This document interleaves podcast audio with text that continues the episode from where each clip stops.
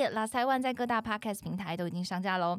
每周我们会固定更新。如果大家喜欢我们这节内容，可以按下订阅，给我们五颗星的评价。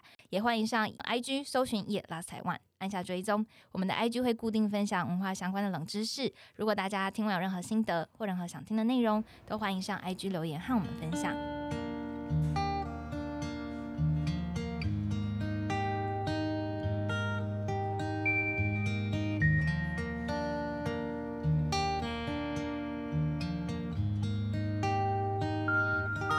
Hello，大家好，欢迎来到叶老师台湾的翻案奇谈 Live Podcast，我是燕燕。我是 Alicia。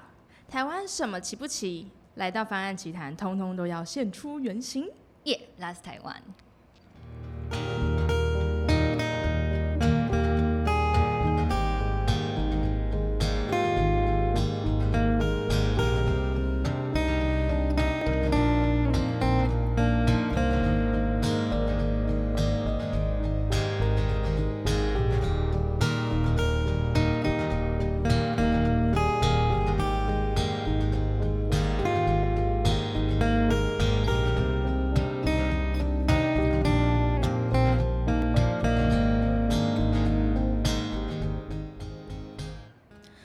不知道大家有没有注意到，十一月二十五号的时候，BBC 公布了今年的百大全球最有影响力的女性名单。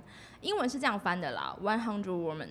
可以说呢，这一百位的女性呢，是 BBC 认为在自己或者是公共事务上的贡献呢，可以鼓励人心的人物。按照字面上来说，我自己觉得这是非常有力量的。BBC 呢，从二零一三年呢开始做百大女性的专题。每天的这个时候，都要在我们的同温层里面延烧个几天几夜，超多人在那边讲，超超多多，对，讨论这次谁上榜啊，上榜的人具有什么样的特质啊，或者是什么样的政治倾向。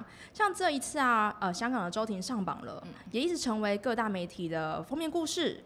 然后或者是呃，应该说这已经是台湾最热门的话题了吧？对 对，BBC 呢，没错，BBC 呢除了做年度的百大系列之外呢，也会延伸很多的小主题，譬如说历史上的女性啊，中国历代的女性啊等等的，是不是突然发现很好发挥？反正前面换个主持就好了呢。就只要我们一个限定名词是女性，然后就很好发挥。嗯然后因为这件事情啊，我就特地上网 Google 了一下，就是呃，大家都讲女性嘛，那我就 Google 一下说全球最具影响力的男性。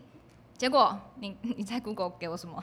没有东西，没有，他给我他直接没有分性别，然后他就给了我时代百大人物。哦，对，不过虽然说男性他真的是比较少被特别圈出一个类别来讨论，他跟女性就是特别会被圈出来讨论是不一样的哦。可是今年的时代百大人物其实有五十四位都是生理女性哦，包含了我们的总统蔡英文女士。嗯，可以得见女性的话题似乎是越来越受到关注了，对，或者是说可以是收视保证。收视保证 不过刚刚提到的 BBC 的百大女性啊，其实他们也有发过一次，发起过一次我觉得很棒的活动。二零一六年的时候啊，BBC 因为发现维基百科上面的共同作者只有百分之十七是女性，所以他们超少的欸，超少的啊超少的。然后他们因为这样就发起了一个在社内的活动，他们邀请全体的女性员工一起上维基百科参加编辑的活动。我觉得超有趣的。先不论这个成果怎么样，光是号召这个新闻啊，就会感觉大家对女性的重视。嗯，你有发现台湾近年来也很喜欢对于女性是否可以拥有社会的主导权，或者是在呃专业领域发展的话题非常聚焦吗？讲到话题，我必须说，哦我是一个很没有办法 follow 大家到底在讨论什么话题的人。但是我必须必须说，就是在资源的部分，其实我觉得是很有感的提升。就是像是呃，脸书雪柔桑伯格，他之前出了一本书叫做《挺身而进》，书呃英文书名叫做《Lean In》，然后他也是运用就是书籍的资源。它其实就是在世界各地，它会组织一小群一小群的人，然后主要是有女性，然后他们就会定期聚会，然后去分享关于职业上面，然后或是说呃专业知识，然后生活就是疑难杂症等等的定期聚会，然后希望说呃就是透过这样的知识与经验分享，因为它团结女性的力量。嗯，我觉得这几年真的是女性的讨论真的非常多，而且非常多元。对，没女。性啊、嗯女权啊，大家都挂在嘴边。最近还有一个很常被挂在嘴边的名词，多到我真心的以为它就是一个技术性的标题，就是女力。其实真的很多，就是你超下广告就会看到什么女力叉叉，比如说女力叉叉 podcast 活动，然后女力 讲很座，多，对对对。对各种。没错，然后过去台湾其实除了讨论女权女权之外，也讨论很多女性成功人物。如果用其他切点来看的话，其实有的是会切比较有趣的切点，像是八卦切点啊，可能就会切呃成功女性的人生观或是感情观。不过其实本呃文化本身就是互相影响，然后慢慢建构，甚至有点像是拼凑出来的。那我们台湾毕竟就是地理位置在就是中介点嘛，枢纽，所以我们其实有很多文化是拼凑出来的，那就会慢慢的拼凑出属于我们台湾的样子。女力它不知道算不算是一种拼凑的过程，因为女力的解释超多的哎、完全一个定义。没错，嗯真的是各种说法都有。但是如果我们就单一从不同的观点来看，从出版品来看好了，好像是可以找出一点点蛛丝马迹的。嗯最早出现女力的这个出版书啊，是一本外文的翻译书，是《The Double X Factor》。中文翻译是女力时代，在这里啊，女力哦都还没办法指出是什么东西，倒是比较像是呃翻译书的编辑下的标题。下的标题，没错自己下的标题。对，嗯，那这一本书要讲的就是呢，现代专业女性在精英的阶级崛起，像这样的名词解释啊，其实台湾天天都在发生。譬如说韩流，不管是韩国语的韩流，还是真的韩韩流，就是 Korea 的韩流，没错，真的就是。但我们今天要呃讨论女力呢，是有原因的，就是近期呢太过广泛在使用了。嗯，我觉得它不太像韩流，就是我们有精确性的指标。女力的解释很多，你觉得女力跟女权什么关系？我自己讲，哦就是我自己之前对于女力的解读是，其实很像一台脚踏车，就是女权更像是捷安特脚踏车，就是一台很坚固的，然后呃非常完整，然后呃非常精密机械的脚踏车，但是它必须透过努力，然后它可能像是骑脚踏车的人，他才可以启动这台脚踏车，然后带着这个人和这栋力量，然后驱动到他们真正想要去的地方。我是这样子理解，就是女权跟女力的关系的。就是 U bike。台南有 T bike。OK，就是一样的东西。啊，脚踏车，对对，脚脚踏车。我原本也是这样想，原本在想说，女权应该是在说明一个人的信念，但信念应该要有一个依据。然后通常信念说久了，好像真的蛮像在传教的。对，就是我相信什么，对，所以这时候就会看到中文字的美妙。刚刚我们说，呃，double X factor 被翻译成女力嘛，我们继续往下看。二零一九年的新北市政政府呢，与天下杂志举办了一个 New Taipei Woman Power，这个也被翻译成女力。突然又不知道女力到底要说什么了。如果我们不要用英文来看好了，我们用日文来看看。日日文里面呀有一个叫做女子力的东西，超多字都在讲，超多到底哪一个是女力？，对，突然间发现可能真的是一个假议题。嗯，女子力在日本啊，时常会使用女子力的高低去形容一个女性是否具备社会期待女性应该具有的特质。但你知道，日本社会就是对女性的期待就不会像我们这样，可能希望温柔啊，可能希望会煮饭啊，在家照顾老公啊。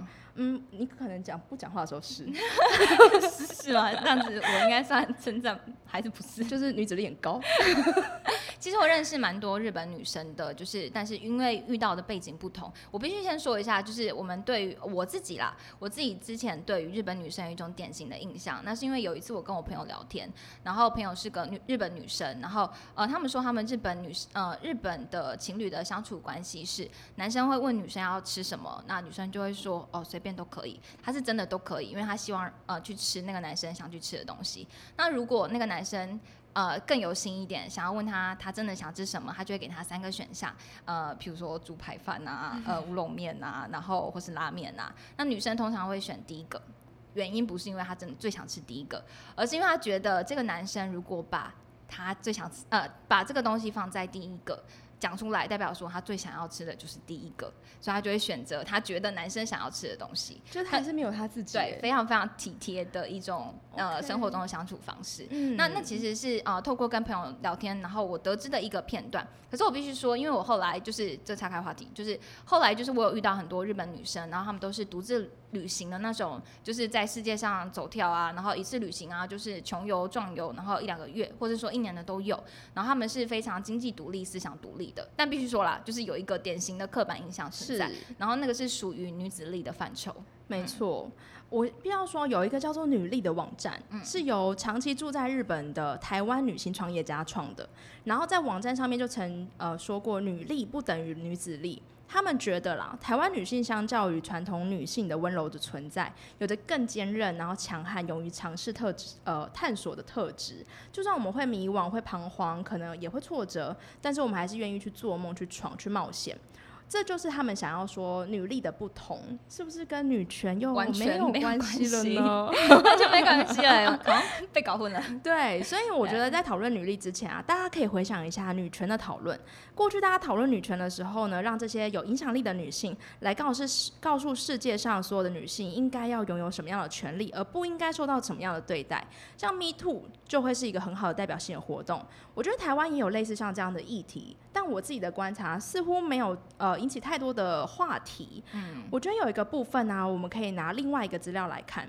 今年联合报组织呢有发布了一个研究报告，说，呃，但我们在联合报，哎，联合国，联合国没有身份 是以就是交叉有那个主计处交叉计算而得出的，没错。那反正那一份报告呢，就叫做性别不平等指数的排名。那论指数呢，台湾应该是在前十名啦。就是其实也很容易感受到，你要在台湾说性别的不平等。可能你可以拿出来的论述的例子呢，是非常极端或特例的，或者是比较小的事情。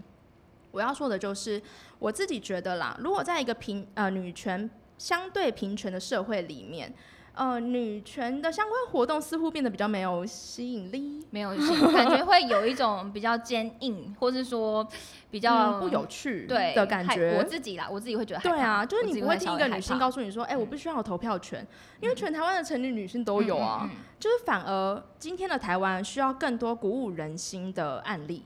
嗯，所以如果让我来解释女力是什么，我就会想说，BBC 这次在公布呃百大女性的贴文里面有说到，这一群女性呢是可以鼓舞人心的女性。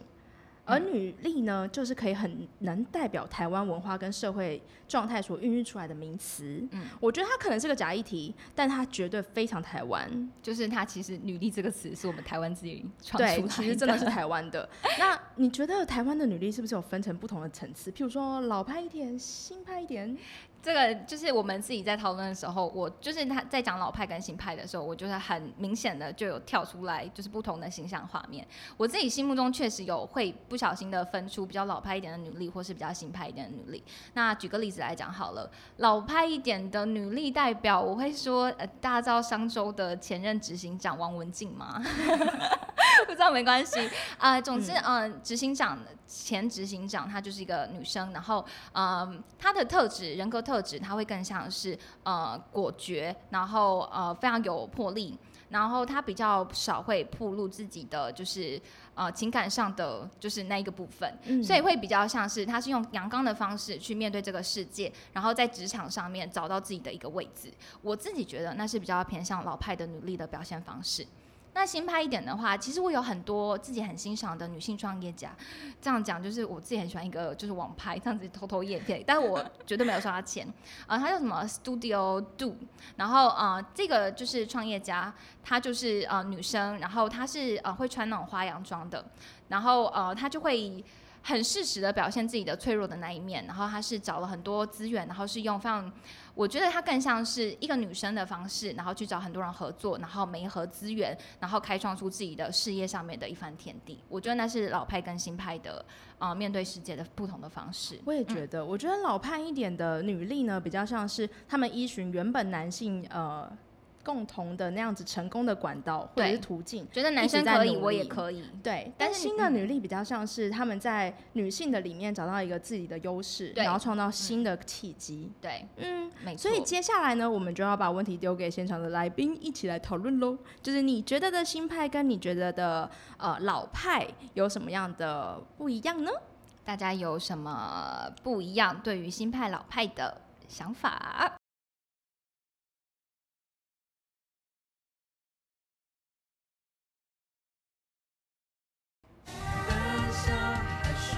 好。